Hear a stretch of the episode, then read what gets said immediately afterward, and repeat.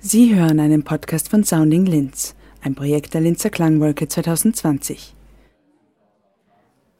Mein Name ist Sarah Travöger und ich habe mich am Montag, den 15. Juni, mit Manfred Pils an einem Regentag im Café Draxelmeier an der Promenade getroffen. Neben Kaffee und Saft lauschten wir den Klängen des berühmten Draxelmeier und unterhielten uns über unsere Wahrnehmung von Musik, seine Zeit als Musikprofessor an der Fadinger Schule, über Bruckner, Wagner und Mozart. Er erzählte mir viel über die Geschichte der Klangwolke und über seine ersten Klangwolkenerlebnisse, die Einflüsse von Walter Haupt und Hubert Brucknermeier.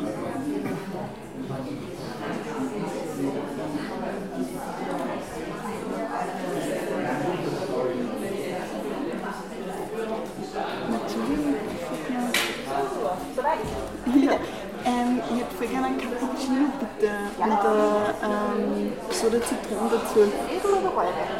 Ähm, eine halbe bitte. Ja. Ja, und ich hätte noch gern ähm, stilles Mineral Mit Zitrone, ja. mit Zitrone, genau. Aber darf schon kalt sein, ja? Bitte? Darf schon kalt sein. Also so Zimmertemperatur nicht, also darf schon kalt Nein, sein. nicht, nicht, nicht zu kalt. Oh, nicht zu kalt, na passt. Genau. Okay. Super, danke. Ich sitze da jetzt mit Manfred Pils im Café Traxelmeier und ähm, ist sozusagen ein Stammgast.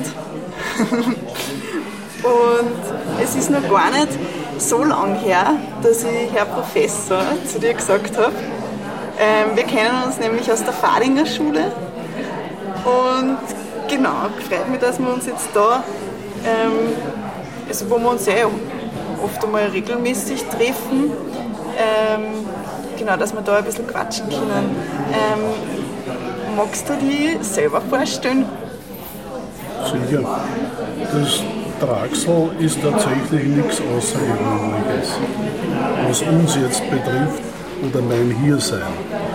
Ansonsten würde ich eher sagen, hat das schon was Spezielles, aber da kommen wir sicher später noch drauf. Du hast schon betont, ich war früher der Lehrer. Äh, ich habe zu dir immer schon Sarah gesagt. Also für mich hat sich wahrscheinlich weniger geändert, obwohl ich auch früher schon das Gefühl gehabt habe, dass wir eher, wenn wir was gemacht haben, zumindest in der Oberstufe dann die Geschichte eh schon sehr dingmäßig angegangen sind. Man hat zwar dann noch, sage ich mal, die Situation gewahrt, aber im Wesentlichen war man ja, was weiß ich, wenn man in Ebensee jetzt beim Festival gearbeitet hat oder bei den Filmprojekten oder sonst irgendwas, eher so ein eingeschworener Haufen. Ja, das stimmt. Also, das war immer schon also recht spannend bei dir der Unterricht und vor allem hast du uns ja immer schon zu vielen Kulturveranstaltungen mitgenommen. Eben Linz 09 war ja dann eigentlich, da waren wir die ganze Zeit für Radio Frech unterwegs. Naja, da, ich wollte gerade sagen, da habe ich euch nicht mitgenommen, sondern ihr selber wart Bestandteil von der Geschichte. Ne? Ja. Weil das Radio Frech damals ja das Jugendmedium von Linz 09 war. Also so gesehen wart ihr mitten im Geschehen und alle miteinander haben wir davon profitiert.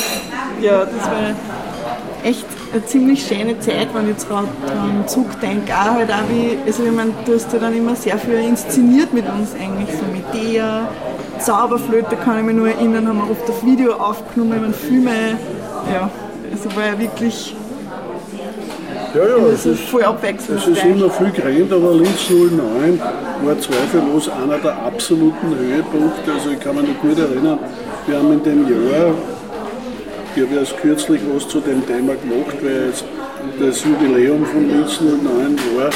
Und da haben wir das aufgearbeitet wieder in Form von Radio und äh, eben einer, eines Blogbeitrages, den ich gemacht habe. Infolgedessen ist mir das jetzt noch sehr gut in Erinnerung. Wir haben in etwa 25 Projekte Ah, super. damals. Danke. Jetzt kommt Danke. Zur Bestellung. Bestellung. Dankeschön. Bitte gern. Jetzt muss ich eh gleich mal runterbringen, weil ich schon so einen Durst habe. Ja, unbedingt. Ich sitze ja wie immer schon ein bisschen länger und habe das Wesentliche eigentlich schon intus. Was war das, das Wesentliche? Der ungleich tolle Topfenstrudel. Für mich ein Maßstab für die Qualität eines Kaffees. Und nachdem das Draxelmeier ja ein nicht nur Schmähhalber, sondern tatsächlich Wiener Kaffee ist, vergleiche ich das dann auch immer mit den ganz wesentlichen Wiener Kaffees. Und da muss ich ganz ehrlich sagen, da gibt es eigentlich nur das Brückeln, wenn man mag. Das ist vielleicht um eine Spur, aber wirklich nur um ein Eizer, einen Dollar Topfenstrahl. Also das heißt, in Linz sowieso die Krone. Ja, schön. Hey, und ähm, ich würde jetzt gern was ausprobieren. Ähm, und zwar ähm, fände ich es voll schön, wenn wir jetzt einmal eine Minute praktisch, also einfach nur die Klänge vom Draxelmeier wahrnehmen und ähm, dann einfach schauen, was dabei rauskommt, was man so hört. Und vielleicht wollen dann die Zuhörerinnen gleich mitmachen. Genau. Machen wir das.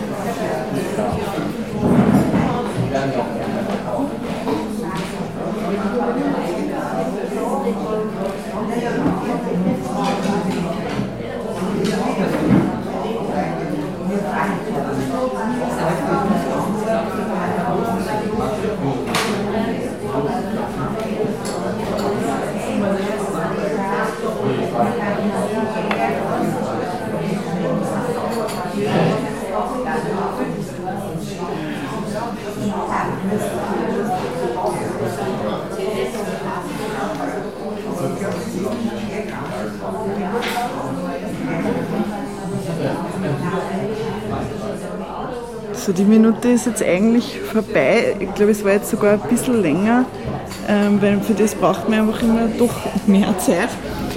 Das kann gar nicht lang genug sein.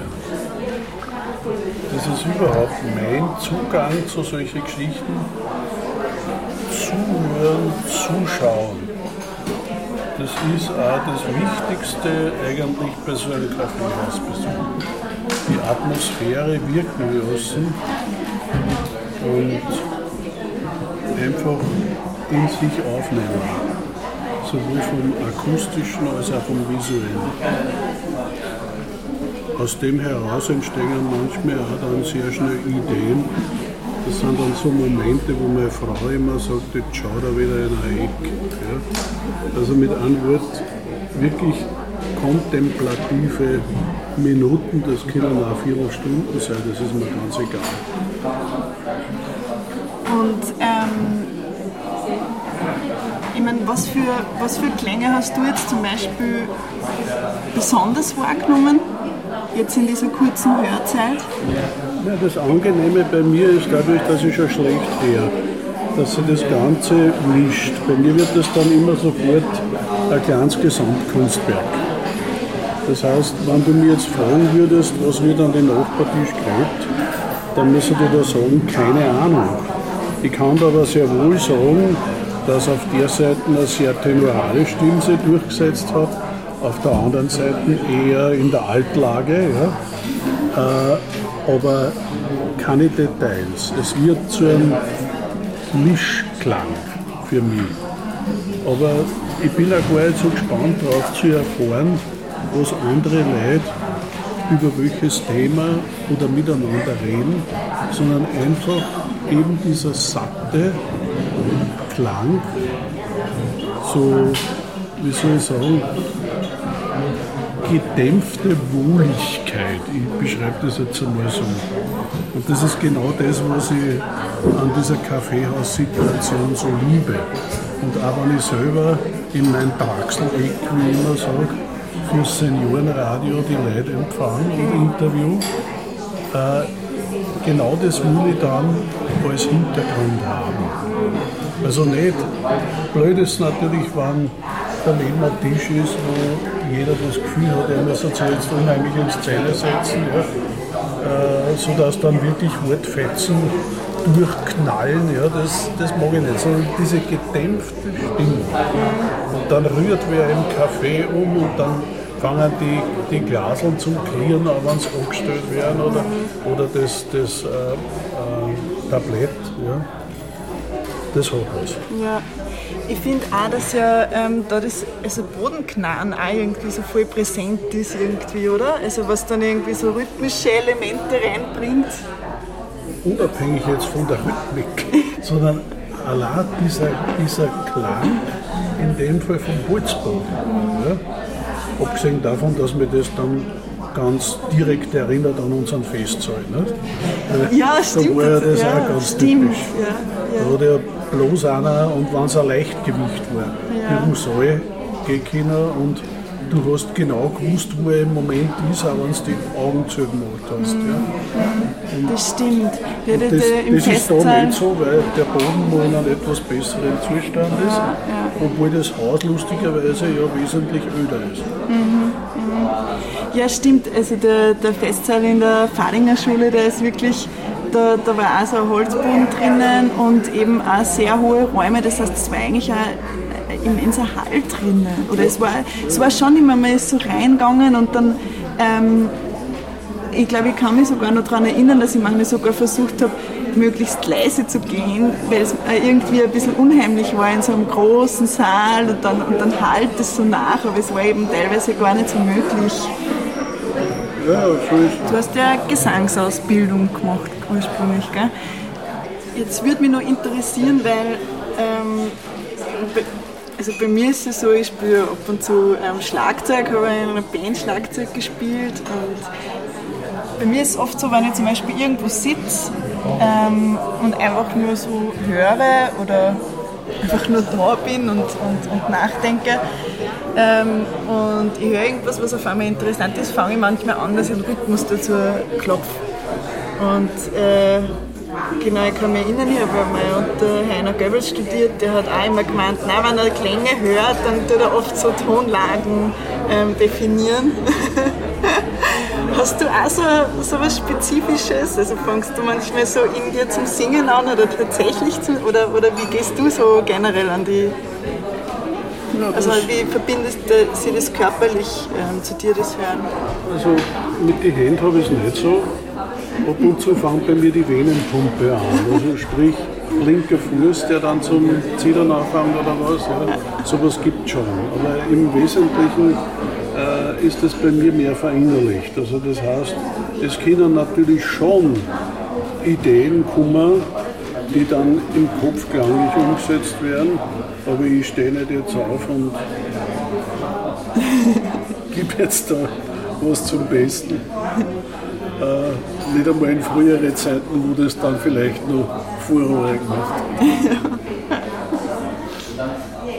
Und Aber was mir Ja. irrsinnig gefallen hat, ja, weil du das jetzt ansprichst, das äh, war, und das habe ich jetzt da erinnern, oder besser gesagt im Garten draußen, ja, schon ein paar Mal erlebt, wann dann Musiker kommen und definitiv Kaffeehausmusik machen. Also absoluter Höhepunkt war für mich ein Frühstück draußen auf der Terrasse. Und dann sind die Leute gekommen vom Bruckner-Orchester, also eine schöne Abteilung von fünf Leuten. Und hat so typische Kaffeehausstücke, so wie man es zum Beispiel kennt von Venedig, ne? wo beim Café Florian oder der Wurscht ja? äh, dann plötzlich Musik über den Markusplatz sich verteilt. das haben sie da auch gemacht. Und das war für mich das absolute Highlight. Also hat, hat das vor allem dort jetzt ähm, im Außenbereich von Praxelmeier also extrem, also, also hätte es woanders genauso gut klingen können oder, oder, oder hat das eben so eine bestimmte, ist jetzt da, also hat das so auf die andere Hausmauer geschallt oder, oder wie kommt jetzt da, du tust? Nein, nein, gar nicht, sondern dadurch, dass das Ganze eher ein bisschen rückversetzt ist, mhm. weil du hast ja vorhin den Taxistandplatz, dann hast du einen relativ großen Bürgersteig dazwischen ja, und dann nur diese Hecken. Und ja. das das schirmt schon ein bisschen ab. Und die Musik, zumindest in meinem derzeitigen Zustand, deckt dann den Rest eigentlich eh zu. Ja? Und dann war ich in dieser Musikinsel da draußen und mehr brauche ich nicht. Das klingt nach einem schönen Erlebnis tatsächlich. Ja. Und ähm, was mich jetzt eben auch noch interessieren würde, weil, also weil ich schon irgendwie den Unterricht mit dir schon noch so gut im Kopf habe, einfach weil das ja immer so, also irgendwie so ein anderer Musikunterricht war einfach. Wir haben sehr viel über Musik gesprochen und, und du hast uns halt äh, ähm, unglaublich viel also klassische Musik halt näher gebracht. Und jetzt würde mich halt auch noch interessieren, worauf du bei deiner Lehre hauptsächlich geachtet hast oder was dir wichtig war, den SchülerInnen irgendwie so zu vermitteln, was so das musikalische Bewusstsein angeht? Na, für mich war immer das Wichtigste, dass Musik nicht einfach da ist, sondern Musik entsteht. Einerseits über die reproduzierende Seite und andererseits, und das war für mich immer nur viel wesentlicher, die produzierende Seite. Warum macht ein Komponist zu einer bestimmten Zeit die und die Musik? Und das kann man jetzt nach Epochen ganz unterschiedlich natürlich angehen. Die sogenannte Bestellmusik, also was weiß ich, wenn man von der Barockzeit ausgeht, bis auf in die Klassik und dann die Wende ab Mozart in etwa, wo die Leute sich dann selber ausgesucht haben, was sie machen wollen. Natürlich war auch schon davor immer der Impetus von den Komponisten da, von sich aus etwas anzubieten, nur hat es dann in ein bestimmtes Schema einpassen müssen. Da kommt man jetzt sagen, na gut, das ist jetzt genauso. Nicht? Weil du, ein Komponist kann jetzt auch nicht irgendwas machen und dann äh, davon ausgehen, dass das zum Beispiel auch aufgeführt wird. Obwohl das auch Leute gemacht haben und zu Recht. Weil ich muss ja nicht jetzt unbedingt mundgerecht oder besser gesagt ohrengerecht für die Leute was, was äh, in die Welt bringen. Ne? Aber im Wesentlichen. Und darum war für mich auch immer besonders wichtig die, die Zeit des 19., aber auch des 20. Jahrhunderts, weil da natürlich dann die Moderne immer die Problematik gehabt hat, wie komme ich rüber, ohne dass ich mich jetzt über Ohrwürmer einschleiche sondern einfach über Ideen. Also ich weiß nicht, zu eurer Zeit habe ich glaube das, nein, das war schon das John Cage Projekt, aber wir haben sicher sehr viel gesprochen über Philip Glass und diese Geschichten, äh, obwohl es der eh nicht so notwendig hat, weil die Minimalmusik kommt relativ gut um, aber sie auch Probleme hat, aber eher, sage ich mal, bei den arrivierten Hörern wie allgemein feststellen durfte, dass junge Leute viel offener sind gegenüber solchen Geschichten, wenn man die Sache angeht von einer Seite her, die halt vielleicht nicht äh, nach Zwangsbeglückung ausschaut. Mhm. Und darum habe ich sehr oft versucht, das eben zu verpacken in Projekte. Also was weiß ich, Malers Gesellenlieder, da war ihr, das weiß ich noch, speziell involviert, ähm, dass man dann diese, diese Musik von Gustav Mahler sie faktisch selber erarbeitet indem man das umsetzt jetzt in Bilder. Und das war ja immer die Ausgangssituation von unseren Arbeiten. Äh, Bilder hören, Töne sehen. Das war ja so der Überbegriff dessen. Ja, das passt da ganz gut jetzt in unsere akustische Diskussion. Ja. ähm, und du hast das jetzt eben eher schon so angesprochen, äh, mit, also, du bist ja äh, Wagner-Fan, oder? Kann man sagen, Bruckner, Mozart, also das sind jetzt schon so extrem wichtig für die. Und ähm, gibt es da jetzt eigentlich, also kannst du das irgendwie festmachen, gibt es da nochmal so einen speziellen Bezug auch zu Linz jetzt für die zwischen den Komponisten? Ja, selbstverständlich. Ja, magst du dazu ein bisschen was erzählen? Ja, sicher. Also ich kann mich noch gut erinnern, wie ich damals als Lehrer angefangen habe in die 70er Jahre. Das war genau zu einem Bruckner-Jubiläum. Okay. Das heißt im 74er Jahr. Und äh, das allererste, was ich damals gemacht habe, dass ich alle Klassen damit konfrontiert habe. Weil das ist auch ganz was Wesentliches, äh, dass man immer aktuelle Bezüge nicht jetzt sucht, sondern schlicht und einfach aufnimmt. Also was weiß ich, wenn wir ähm, zu Beginn des Schuljahres rausgegangen sind, dann haben wir äh, Bruckner Air gemacht, wenn du dich erinnerst. Ja? Also das heißt, zum Brucknerfest und da ganz konkret wieder beginnend mit der Klangwolken, respektive mit der Ars Electronica und von dem ausgehend hat das Schuljahr angefangen. Und so hat für mich die ganze Geschichte angefangen. Ausgehend von Bruckner. Bruckner ist für mich eine ganz wesentliche Figur. Nicht nur, weil er jetzt demnächst wieder ein gescheites Jubiläum im 24er Jahr hat, sondern weil er eigentlich immer mit mir war. Also was weiß ich, die ersten Filme, die wir da gemacht haben, haben sie mit Bruckner beschäftigt. Frieden war ja erst nach dem dritten Versuch. Der Agnus Benedictus, da habe ich das Thema dann abgehakt, von der verfilmenden Seite her. Ja. Aber er hat mich immer beschäftigt. Äh, egal, ob ich jetzt durch Linz gehe und da vorne beim Dom vorbeikomme, das erste, woran ich denke, ist Bruckner. Und sofort fällt mir irgendwas ein, was weiß ich, dass ich da selber gesungen habe, ja. Äh, die Orgel oben, ja. wenn ich vorne zur Stadtpfarrkirche komme, dass er dort gewirkt hat, heraus die Tafel. Also das heißt ununterbrochen, nicht, dass er mich verfolgt, sondern es passiert einfach. Der ist da. Ja. Dazu muss man allerdings natürlich sagen, man muss es auch wissen. Ja. Und wenn ich durch die Stadt gehe, dann erlebe ich das ununterbrochen in der Form. Egal, ob jetzt raufkomme vom Brucknerhaus, no nah, eh klar, dann ich ein, dann bin ich vorn beim Kurzentrum, beim ehemaligen, ja, beim Frohsinn. Also das Haus ist ja auch noch vorhanden mit der Aufschrift drauf.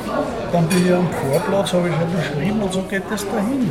Also das heißt, wenn jemand bewusst Linzer ist und die Kultur, die Stadtkultur verinnerlicht hat und auf Musik des 19. Jahrhunderts speziell steht.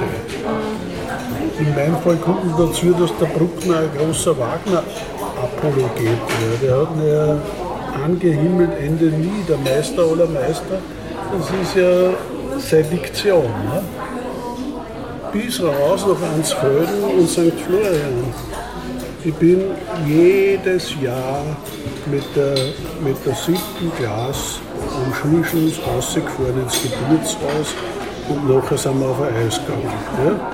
Das, das hat da genauso dazu gehört. Also mit anderen Worten, ist ganz wurscht, wie Bruckner, das ist ja, für mich das absolute Zentrum.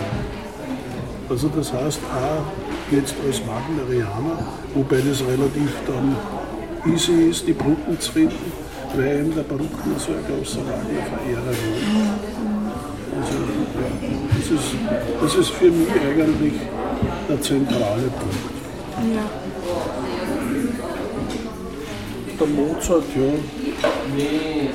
normal Linz, aber ich sage mal so, das ist nicht jetzt ein Komponist, der sich in Linz aufdrängen würde. Da müsste man wirklich aufgehen, die Klosterstraßen. Das war es dann im Wesentlichen auch schon. Und dann vielleicht noch beim, beim alten Theater oben auf der Promenade, eh, praktisch ums Eck. Ja, ich meine, wir, wir sitzen ja jetzt eigentlich, oder das Interview passiert ja eigentlich hauptsächlich wegen der ähm, äh, zukünftigen Klangwolke. Und da würde mich natürlich auch interessieren, ähm, hast du so eine Art Lieblingsklangwolke? Oder was, ist, was sind so die ersten Eindrücke, die du hast, wenn, wenn du an das Wort Klangwolke denkst? Ich habe nur Lieblingsklang. Ich bin der Linzer, der keine einzige Klangwolke versäumt hat. Also das heißt, von der aller, aller, aller, aller ersten Klangwolke, die sie natürlich bei mir besonders eingehoben hat, das ist eh klar, bis herauf zu den jetzigen Wolken. Also, und ich finde, das ist, das, das gehört für mich zum Aufbruch von Linz dazu. Also das heißt, Linz ist für mich äh, erst so richtig, jetzt hätte ich bald gesagt, erwachsen, kulturerwachsen. Ne? Das ist vielleicht die falsche Definition, befreit. Ich würde eher sagen, äh, von, von, von Makel nur, nur eine Industriestadt zu sein, befreit worden. Äh, mit Ende der 60er, Anfang der 70er Jahre, sprich als das Brucknerhaus gebaut wurde. Und der absolute Durchbruch war dann 79 die Erfindung der Ars und parallel dazu im selben Jahr die erste Kernbrücke mit der achten Brücke. Ah, okay, deswegen hat sie die so eingebrannt, oder wie? Oder also die erste, oder einfach als die erste? Ja, eigentlich nicht, weil es hat ja am Anfang nur klassische gegeben und da zuerst einmal nur Bruckner. Ja, also das hätte genauso gut ein anderes sein können. Aber es war einfach die erste. Und wir waren so, wie soll ich sagen, eng drauf.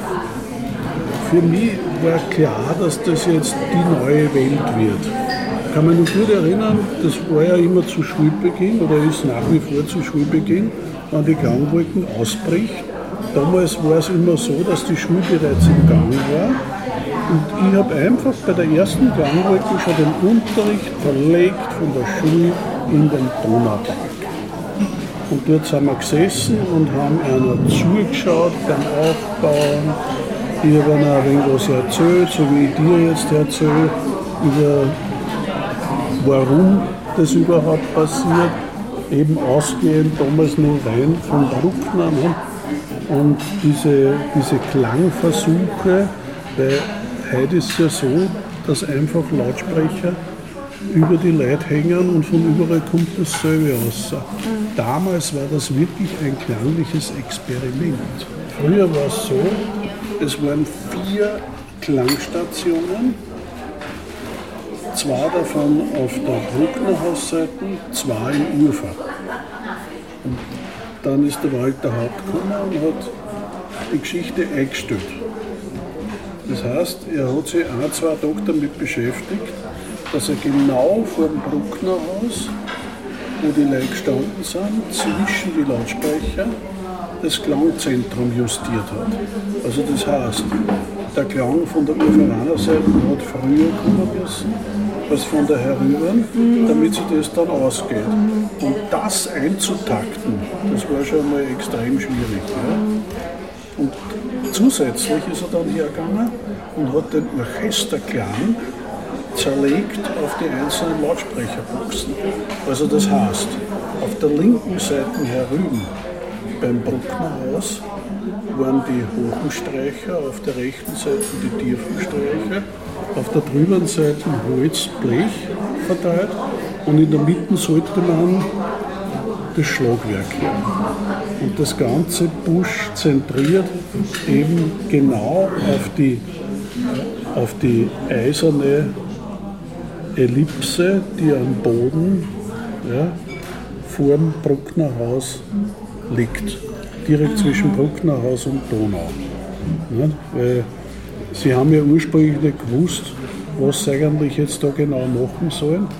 Und infolgedessen haben sie, bevor sie die Klangwolken erfunden haben, das Forum Metall installiert.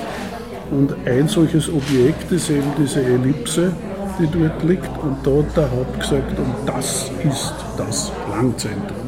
Und bei der ersten Klangwolken war es dann so, dass die Leute so enthusiastisch waren, dass während der Geschichte zuerst eine Boxenseiten übertreten haben, weil die war, da waren die Drehtolle in der Luft, ja, mhm. aber so manch hoch ungefähr, sodass man das dann oberreißen hat können, hat zur Not. Ich weiß nicht, ob das in nehme an, nicht mit Absicht passiert ist. Sehr wohl aber mit Absicht ist passiert, dass sie dann das einzige optische Element, und das war ein Ballon, der von unten mit einem Laser angefunzelt worden ist, dass den dann langsam überzogen haben. Und irgendein ganz schlauer hat er dann abgestochen. Und damit war also die Geschichte eigentlich, bevor sie zu Ende war, zumindest von der optischen Umsetzung her schon aus. Ich will jetzt nicht unbedingt sagen, dass das für mich die, die tollste aller Klangwolken war, aber es war sicherlich, sage ich mal, jene, die sich bei mir am stärksten eingegraben hat. Mhm. Und auch zum Beispiel die Idee damals, dass man gesagt hat, naja, Klangwolke, wie kommt ein Linz jetzt wirklich in den Klang rein? Dann haben sie die Idee gehabt, na, alle Leute sollen das Radio ins Fenster stellen, wir übertragen das Ganze. Und auf die Art und Weise haben wir dann von Bindermichel bis Urfa die Möglichkeit, dass wir die, die Radios, die wir ins Fenster stellen, dann benutzen als riesige Klangwolken. Mhm. Auch, auch, diese Idee war ja, sage ich mal, sensationell. Mhm. Später war es dann eher so, dass ich es immer in Kombination erlebt habe mit der Ars Electronica. Und da gibt es für mich auch ein Top-Jahr. Das war lustigerweise nicht die erste, obwohl ja die Ars immer eh in Kombination war, direkt mit der Klangwolken. Aber in Summe gesehen hat mir am stärksten beeindruckt die Geschichte Out of Control. Das war für mich die absolute äh, Top-Hass.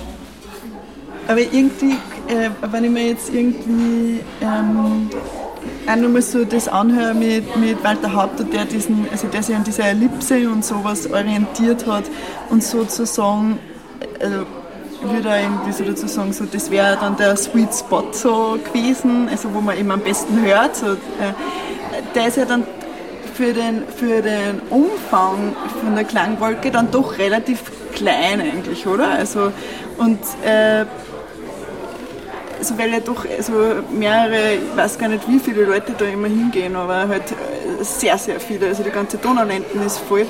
Und ähm, ist natürlich, also da frage ich mich halt auch so, also wie vermittelt man da den Ton, damit da jeder gleichberechtigt gut hört oder so zum Beispiel? Das ist jetzt eben so gelöst worden, dass man, wie ich schon eingangs gesagt habe, ähm, einfach alle Leute aus den Lautsprechern von oben gleichmäßig die Musik runterkriegen aber wie du einleitend gesagt hast, es beschränkt sich ja nur auf den Bereich vor dem Brucknerhaus im Wesentlichen. Und die eigentliche Uridee der Klangwolke stammt ja nicht jetzt von einem klassischen Musiker, sondern von Hubert Bognermeier, ja, von Ella Craig. Und die haben ja jetzt zum Jahrestag wieder die Missa Universalis gespielt. Nicht? Eh, direkt vor Corona, das war eines der letzten Großkonzerte im Brucknerhaus. Nicht? Und aus der Idee heraus ist ja damals das Ganze auch geboren worden. Und ich kann mich nur erinnern, wie ich den Hubert eingeladen habe in den Festsaal von unserer Schule und gesagt habe, jetzt sag einmal, wie stellst du denn das Ganze vor? Das war ein Jahr bevor die Klangwolken losgegangen ist. Und da hat er damals noch Ideen gehabt, die zwar fantastisch waren, aber schlicht und einfach nicht durchführbar. Also das heißt, so Geschichten wie wir dann Boxen auf dem Böstlingberg, auf dem Freienberg, auf dem Pfenningberg, ja, rein physikalisch gesehen nicht machbar, weil wenn das wirklich hörbar sein soll, muss mit so viel Druck arbeiten, dass dann, dass dann Wald davor flach liegt. Ja. Also, äh, ja, war eh nicht durchführbar. Aber das war seine Intention gewesen, ja, dass man wirklich Gesamt-Linz jetzt da äh, wie in einem Vulkankrater und damit sind wir dann wieder beim Walter Haupt, weil der hat das in Italien tatsächlich in einem Vulkankrater gemacht, dass er am Kraterrand oben die Lautsprecher gemacht hat. Die Leute sind unten gesessen, war natürlich ein erloschener Vulkan. Ja. Die Leute sind unten gesessen und von oben hat er die Musik reingeknallt. Ja. Also das, das, das sind diese Phantasmen. Aber das ist klar, das, sowas ist nicht machbar. Und natürlich kommt man das, das, und ich wäre auch sehr dafür, dass man das akustische Experiment Klangwolke fortsetzt, weil aus dem heraus ist es ja geboren. Mittlerweile ist es nur mehr eine Marke. Es ist eigentlich nicht wirklich was Neues. Aber wenn sich Leute neue Geschichten einfallen lassen, neue Musik dazu machen, alles möglich, ist alles super. Ja? Aber rein von der technischen Seite her äh, ist das Experiment beendet. Leider. Und ähm, also gibt es da äh, kein bisschen Optimismus in dir, dass das doch vielleicht noch irgendwie weitergeführt werden könnte oder bräuchte es da ganz ein neues Projekt? Oder? Ich bin der lebende Optimismus. Nur ich bin bis zu einem gewissen Grad ein Realist. Und infolgedessen weiß ich ganz genau, dass man sich bei solchen Geschichten auch immer an andere Sachen orientieren muss. Und das ist einfach die Zufriedenstellung des Publikums. Und ich glaube, die meisten sind damit zufrieden, wenn einfach schöne Musik mit Feuerwerk ist. Ja. Äh, ich hätte andere Vorstellungen, aber das wird, sage ich einmal, die, die dafür verantwortlich sind, nicht unbedingt kratzen. Und bis zu einem gewissen Grad auch zu Recht. Ja. Aber es ändert nichts daran, dass mein Wunsch, dass es eine Wagner-Klangwolke geben soll. Nach Möglichkeit nicht irgendwann, sondern solange ich das nur erleben kann, ja, dass das stattfindet. Ähm, und noch ganz kurz zu Ella Craig. Ähm, äh, das, also, und, und deren Musik, ich meine, die war ja extrem progressiv, oder? Und avantgardistisch. Ähm, und, und deswegen kann man das jetzt nur mal, also, dass man nochmal so den, ja, ich sage jetzt einmal Zeitgeist ein bisschen besch also beschreibt. Also es, es war einfach wieder so ein neuer Aufbruch, dann eben die Idee mit der Klangwolke und daher eben so dieses, ähm, wie du das vorher schon beschrieben hast, dass es so befreiend, also ein befreiendes Gefühl mitgebracht hat, weil mal Platz für oder Raum für Neues geschaffen wurde. Genau. Es war also nicht herkömmliche, unter Anführungszeichen, Rock- oder Popmusik, sondern es war experimentelle Musik auf elektronischer Basis. Und das ist in dem Fall das Spannende bei der, bei der Sache. Ja. Ähm, für mich ist ja natürlich diese Mission Universalis wichtig gewesen und ich habe das auch unter die Leute gebracht damals, also keine Frage. Äh, gern sogar. Und ich habe es auch selber daheim und habe mir es x-mal angehört. Aber trotzdem war für mich spannender, was nachher dann passiert ist, nämlich dieses Sammeln von Klängen, und da sind wir wieder bei unserem Thema eigentlich, das der Hubert betrieben hat mit seinen Leuten, und daraus etwas dann zu machen, also im Sinn von Sampling.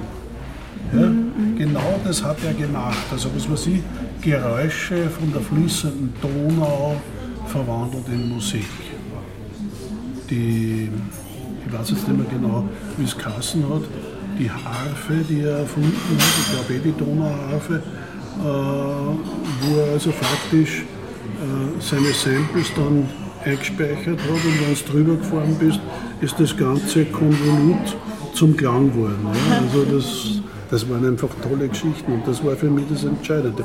Und dann nur zusätzlich sind sie hergegangen und haben das kombiniert mit dem Tänzerischen und mit Bildern. Also mit einem Wort genau in meiner Vorstellungswelt, dass man Klänge in Bilder umsetzen kann. Das ist für mich unter anderem ergreifend. Ja. ja, schön. Danke Manfred für die vielen Eindrücke. Ähm, das Café ist gerade auch wieder ist ein bisschen leerer geworden in der Zwischenzeit, ja, jetzt wird es wieder voller. Normal, weil wir haben jetzt dreiviertel zwölf, also das heißt Mittag. Und äh, mein Hausarzt, mit dem ich immer da bin, der jetzt auch in Pension ist, der schaltet dann immer sein Handy ein, wenn das davor ist und sagt, ah ja, schau her, es ist wie immer. Mittag wird es dann weniger. Ah, ja. Weil da gingen die Leute dann in ein normales Restaurant und ungefähr gegen zwei ist es wieder so wie vorher. Ist wieder voll. Aber mir gefällt das immer sehr, weil dann nur mehr Ruhe einkehrt.